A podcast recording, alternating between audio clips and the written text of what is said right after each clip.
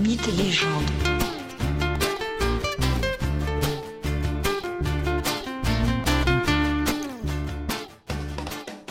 Bonjour à tous et bienvenue dans un nouvel épisode de Mythes et légendes. Héraclès a déjà tué le lion de Némée et l'hydre de Lerne. Mais Eurysthée, le roi qu'il doit servir après avoir tué ses enfants, lui lance un nouveau défi, lui impose une nouvelle quête. Une quête qui cette fois ne réclame pas nécessairement une force surhumaine, une quête qui demande de l'endurance, de l'intelligence, de l'adresse. Il s'agit de capturer la biche de Sérine et de la rapporter à Mycène. Eurysthée dispose de plusieurs forteresses. Tyrinthe ou Mycène sont ses principales places fortes. L'objectif de cette nouvelle quête est une nouvelle fois d'humilier le héros. Il est fort et puissant, mais sera-t-il adroit et endurant?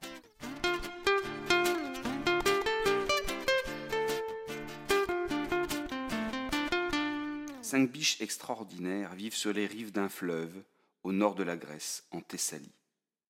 Ces biches ont des sabots d'airain et des cornes d'or. Elles sont à la fois très grandes, plus grandes qu'un taureau, et très rapides.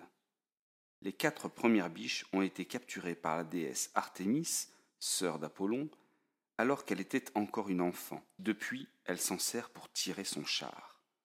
La cinquième biche vit non loin du mont Sérine, d'où son nom. Celle-ci est protégée par la déesse. Aussi, lorsque Eurysthée demande à Héraclès de la capturer, il tend un piège au héros, car il sait bien que les dieux, et plus particulièrement Artémis, la déesse de la chasse, ne toléreront aucun mal fait à la biche. Héraclès doit donc cette fois faire preuve de ruse pour réaliser le troisième de ses douze travaux. Il décide donc de la pourchasser longuement, pour la fatiguer, pour l'épuiser. Ainsi, Héraclès court derrière elle pendant une année entière, et la course conduit le héros et la biche jusqu'au pays des Hyperboréens, dans le Grand Nord. Mais la biche finit par s'épuiser. Aussi, elle décide d'aller se réfugier sur les rives du fleuve Ladon. La fatigue d'une part, l'eau fraîche de l'autre, font que la biche est distraite. Elle ne voit Héraclès bander son arc et lui décocher une flèche juste entre le talon et l'os d'une patte, empêchant ainsi sa fuite, tout en évitant que la moindre goutte de sang ne coule. Héraclès, avec une cordelette, lie les pattes avant de la biche, puis la prend sur son dos pour la porter jusqu'à Eurysthée, qui l'attend dans la citadelle de Mycène.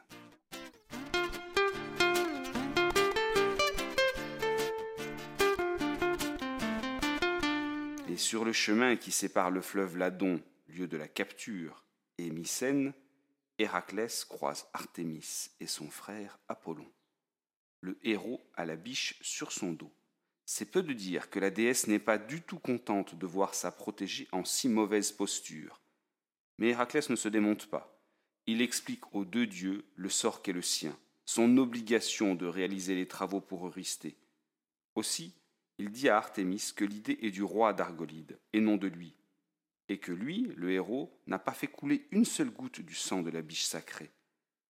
La déesse s'apaise et autorise Héraclès à achever sa quête, à la condition qu'une fois la biche montrée à Eurysthée, l'animal soit relâché.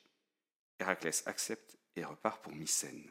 Une fois arrivé dans la cité construite sur la haute colline dominant l'Argolide, Mycène, Héraclès présente la biche aux cornes d'or à Eurysthée. Celui-ci, toujours craintif et redoutant la colère et la force d'Héraclès, reste caché dans sa grande jarre. Mais la vue de l'animal l'émerveille. Il décide donc de récupérer la biche pour la garder dans ses jardins. Cependant, Héraclès se souvient de la promesse qu'il a faite à Artémis. La biche doit être relâchée. Héraclès fait donc mine de donner la biche à Eurysthée, mais il la lâche juste avant que celui-ci ne la saisisse. La biche s'échappe ainsi en quelques sauts rapides. Eurysthée est ridiculisé. Héraclès rit aux éclats.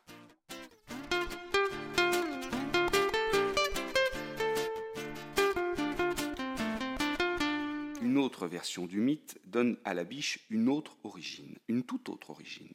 Cette biche serait en réalité une des nombreuses maîtresses de Zeus, la Pléiade Tégète, Mais bien conscient que la jalousie et la vengeance d'Héra sur ses maîtresses est terrible, le maître de l'Olympe aurait changé Tégette en biche pour la dissimuler, pour la cacher. Des amours entre Tégette et Zeus serait né Lacédémone, le fondateur de la puissante cité de Sparte, la grande rivale d'Athènes. Tégette, je vous l'ai dit, est une Pléiade, c'est-à-dire une fille d'Atlas.